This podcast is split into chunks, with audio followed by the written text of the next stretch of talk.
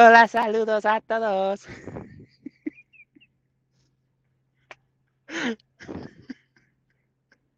Para complacerte, ya está. Ah, para mí. Eh, para complacerte ya. Soy el único. soy el Ya te complací, ya voy para el carro. ¿Qué es lo que está pasando, pim pum pan? Silencio. Estoy en lo mío. aquí tengo un compañero que es medio cabrón a veces. A veces, casi siempre. Sí, no, yo te llevo pues grabando y tú estás jodiendo el parto aquí. ¿Qué lo que está pasando, pim pum pan? Ese es oficial. Ese se quedó. Ese se quedó. Ese se quedó. Bueno, pero esto sí, tengo que darle gracias a todos. En vez de saludos a todos, le doy gracias a todos. Le doy gracias a todos los que se han unido a la familia de Velando Huira, el podcast.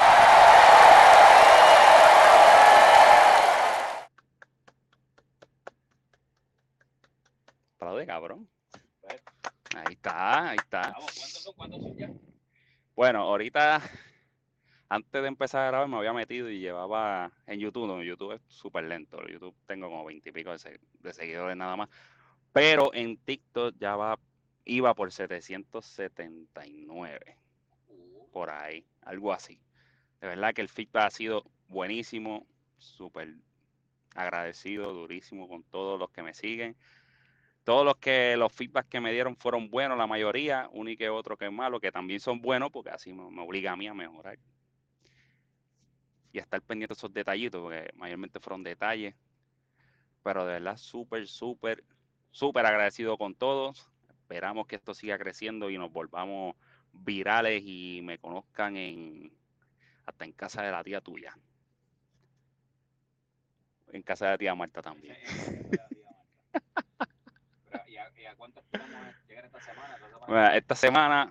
No sé, ¿verdad? los que quieran unirse. Ya yo, yo de verdad pensaba que con 100 era suficiente. Pero ya voy por 700. Así que. Gracias, gracias, gracias. Ahí, ahí están los 700. Están los 700, ¿eh? Esos son un aplauso como de, como de 10 a 15 personas. Imagínate 700 personas. Uh. Un cojón. Y tú que estás en esto y te frustras, porque ¿cómo es? Frus- frustras, te frustras, porque no tienes seguidores. Mira cuántos tienes. Vamos a ponerle que tengas 20. Mete 20 personas a un cuarto y dime si son poquitas. Piénsalo así. Eso te va a ayudar, créeme.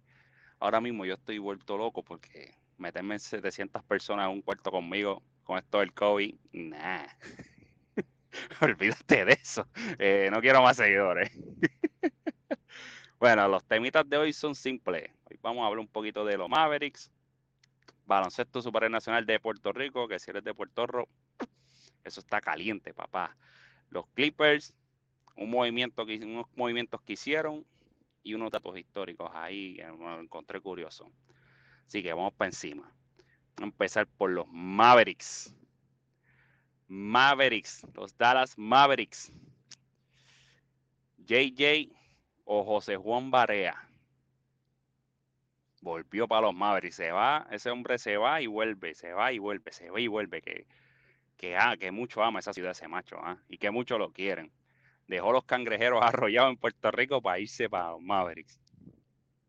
Maravillosa jugada. Maravillosa jugada, magníficamente la partida. Y no entera. lo culpo porque ya está entrando, él se sentía bien, decía que podía seguir jugando, pero ya están los treinta y pico y un, un jugador de baloncesto profesional como lo que como lo es él, que lo que mide son 5'11", le cuesta mucha energía poder hacer las cosas que él hacía y no creo que ya le esté como que para estar jodiéndose tanto con, con toda esa gente. Pues, ¿qué pasó con, con José Juan Barea? Volvió a los Mavericks, va a ser assistant coach junto con papá Jason Kidd.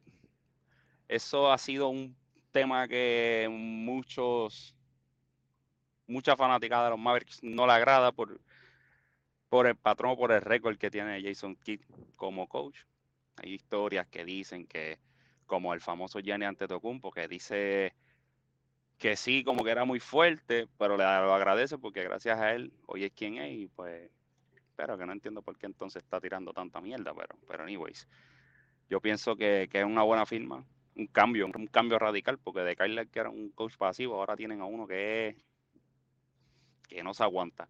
Pero él dice que aprendió la lección, que de los errores uno aprende y nadie, nadie para juzgar. Así que yo pienso que va a ser un buen trabajo y espero que lo haga. Cabrón, al buen trabajo. Hay gente que cuenta contigo. Yo cuento contigo. ¿Tú qué piensas? ¿Fue bueno o fue mala? Baloncesto Superior Nacional. Esa liga está bien underrated. Infravalorada en español. Me salió puñeta, me salió la palabra. Infravalorada. El BCN es una liga súper competitiva y bien, este. Y, estos últimos años ha estado bien dura. De verdad que ha habido, ha habido mucha competencia desde que el marciano, Yadier Molina, compró o fue parte de esa firma de, no sé si es totalmente el dueño, en verdad estoy aquí hablando mierda, yo sé que es uno de los dueños ahora, del equipo de eh, los vaqueros de Bayamón, después se unió Bad Bunny que compró una parte para los cangrejeros, y entonces yo creo que Anuel también compró una parte de los capitanes, lamentablemente.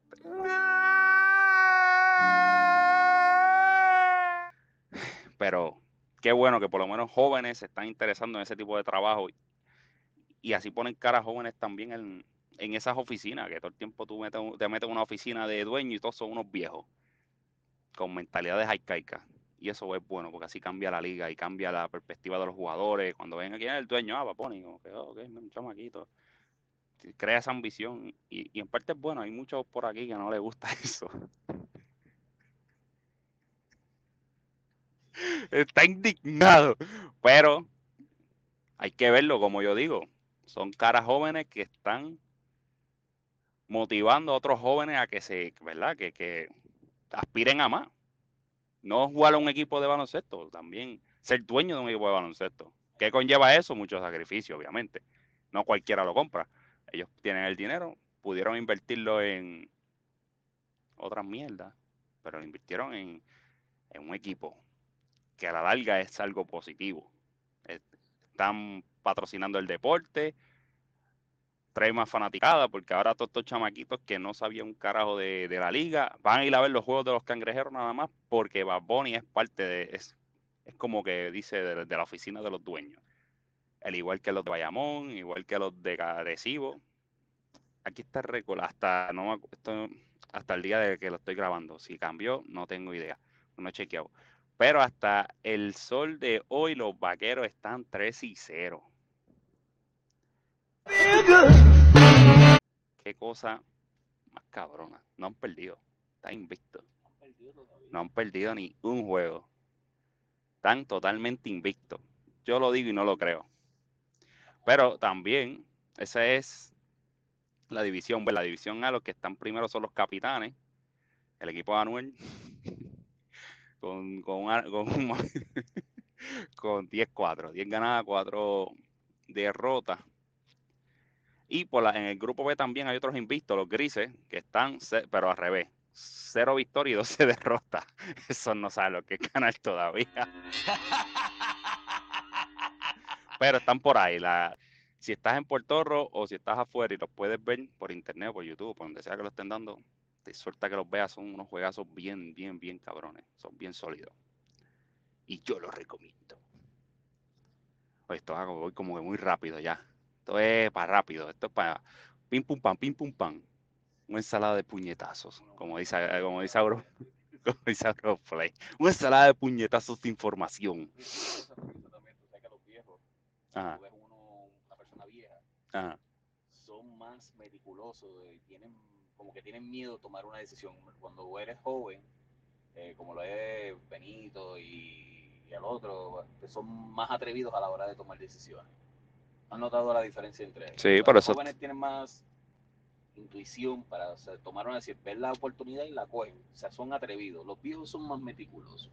Sí, por eso te digo, necesito un cambio. Y es bueno, es bueno que haga un cambio, de verdad, que traigan gente nueva, jóvenes, con otras mentalidades y dejen esos viejos que ya son, Pueden sacar ese equipo mucho pues claro, tienen dinero, son los que son los verdaderos influencers de hoy día. Uf. Se unieron con Karol G, son más influencers. No, ya Anuel no está con Karol G. Ubícate, hombre. Anuel no está con Karol G. Anuel no está con Carol G, ya ellos se dejaron. eh. Ella le pegó cuerno, creo que fue. yo, no, yo no estoy clara, yo no sigo, yo no sigo esas noticias, pero yo lo último que vi, ah, lo último que vi creo que se habían dejado por algún revuelo, no, no tengo ni puta idea, pero yo no sigo esa mierda, anyways. Vamos para, para la NBA, otra, volvemos para la NBA, vamos para la NBA otra vez. Buena movida para los Clippers. Mm, ¿Qué tú crees? ¿Qué tú crees? ¿Fue buena o fue mala? la de los Clippers. Son carajo. Debieron, debieron, haber jugado un poquito más de empeño, caramba. Ustedes no poquito.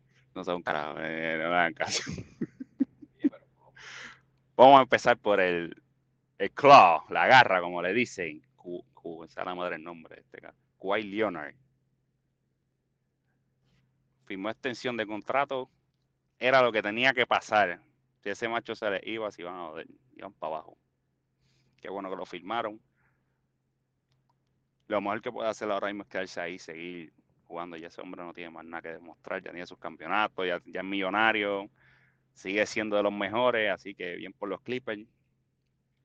¿Tú opinas? Fue bueno, fue mala, pero ahora, este movimiento, de verdad, lo considero que fue bueno también, en mi opinión, salir de Patrick, el macetero Beverly, y de Rondo, que ya está ahí en los últimos, tirando los últimos cartuchos, por Eric Bledsoe, que es un poquito más joven y un poquito más dinámico.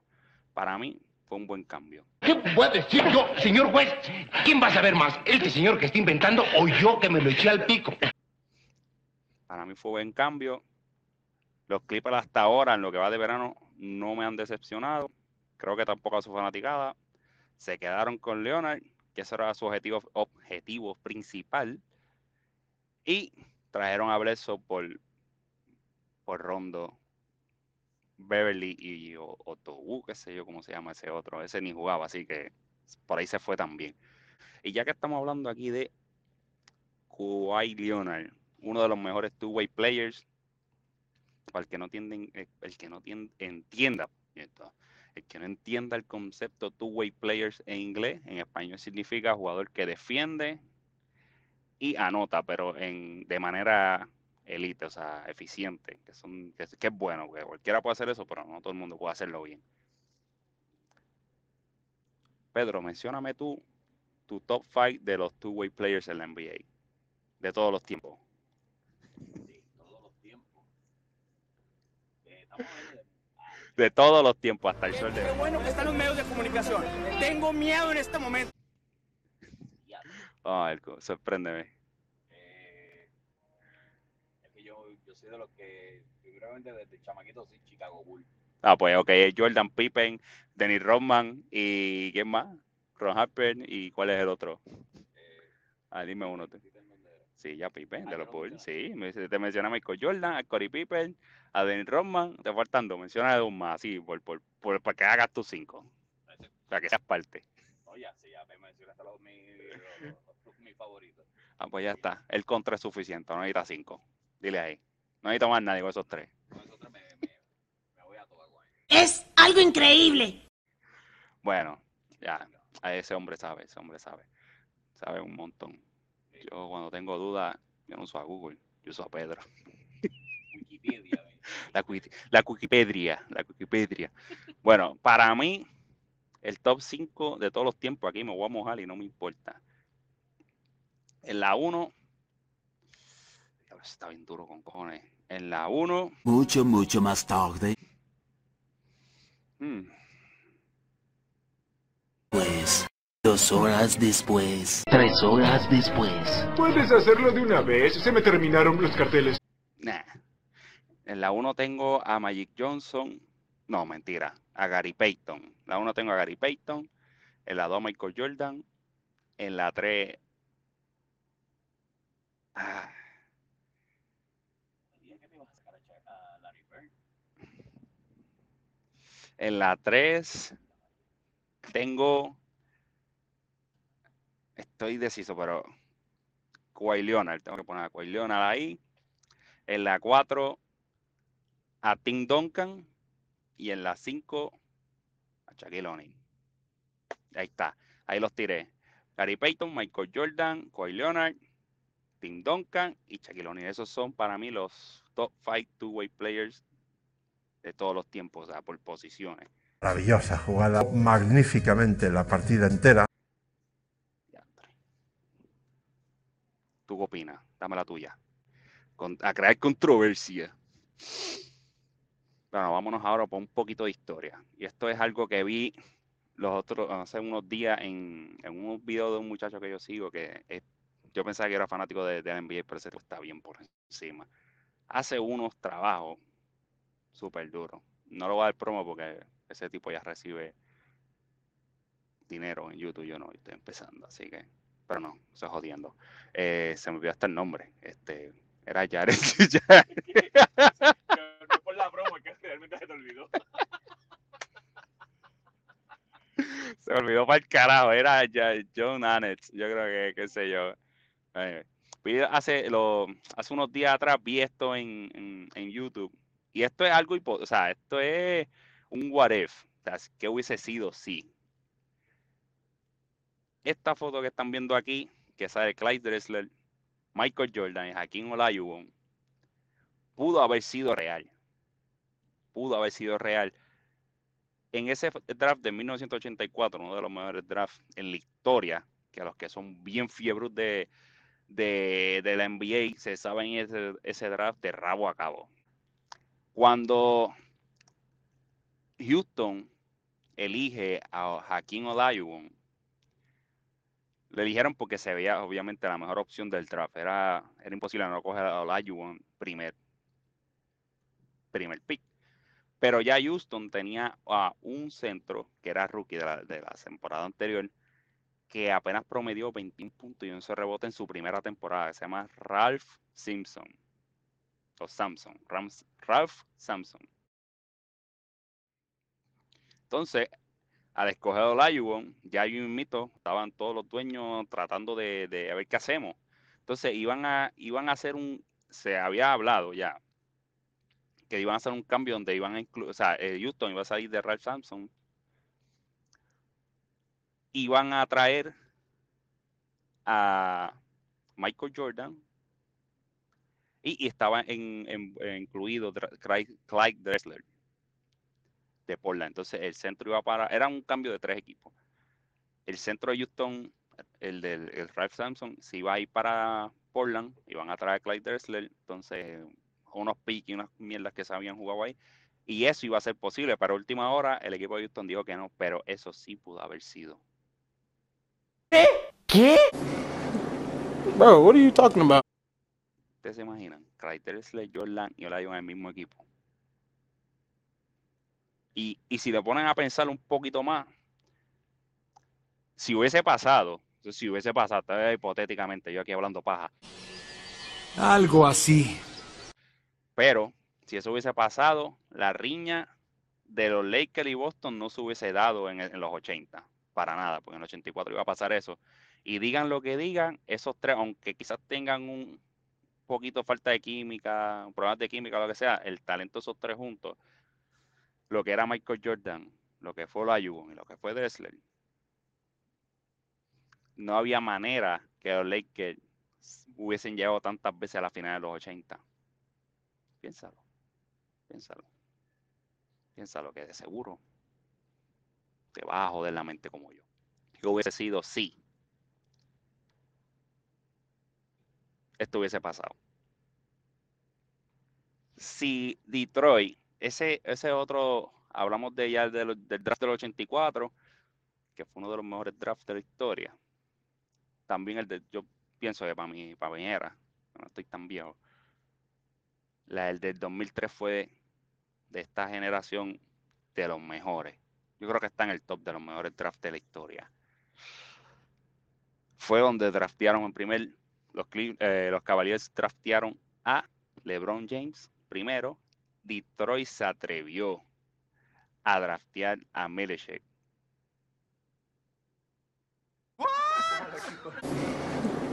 Bro, what are you talking about? ¿No sabes quién es?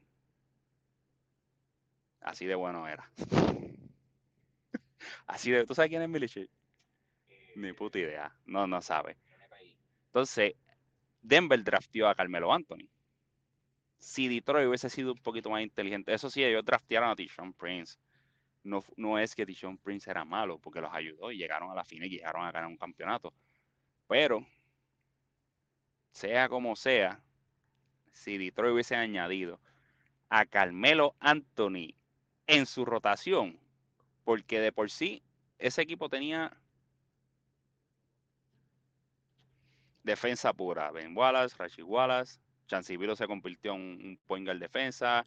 eh, Richard Hamilton, pues no era el mejor defensa, pero defendía bastante bien. Hasta era un juggernaut de equipo, hablando defensivamente. Y aún así ganaban juegos, pero sacaban cuánto, 85 a 80. Más si, llegaban a 90 puntos era mucho. Imagínate un equipo así, que defendiera de, o sea, de esa magnitud y le añade un tipo como Carmelo que le podía meter de 20 a 30 puntos fácil por juego, yo creo que hubiesen ganado no uno, ni dos, quizás tres o más. Ese equipo estaba bien cabrón. Pero, y la trayectoria obviamente de Carmelo Anti quizás hubiese sido totalmente diferente, no revolú de equipo en las que está, que ahora mismo está, está en los Lakers. Terminó los Lakers después de tantos años. ¿Qué tú piensas? Sí, no. A lo mejor yo pienso que sí. Yo pienso que si eso, eso hubiese ido para Detroit, si hubiese ido para Detroit, la liga hubiese sido diferente también. Y por último, por último, así le voy a poner a esta, este segmento. Le voy a poner así, me gustó cómo se escucha y así lo voy a llamar. La voz de la experiencia. ¿Qué tú crees? Cuando yo te digo la voz de la experiencia, ¿qué tú piensas? Una persona sabe que lo que va a decir es sabio, es Exacto. con inteligencia, va a hablar inteligiblemente. Ok. La voz de la experiencia dice que el trap llegó para cambiar el mundo de buena manera. ¿Qué?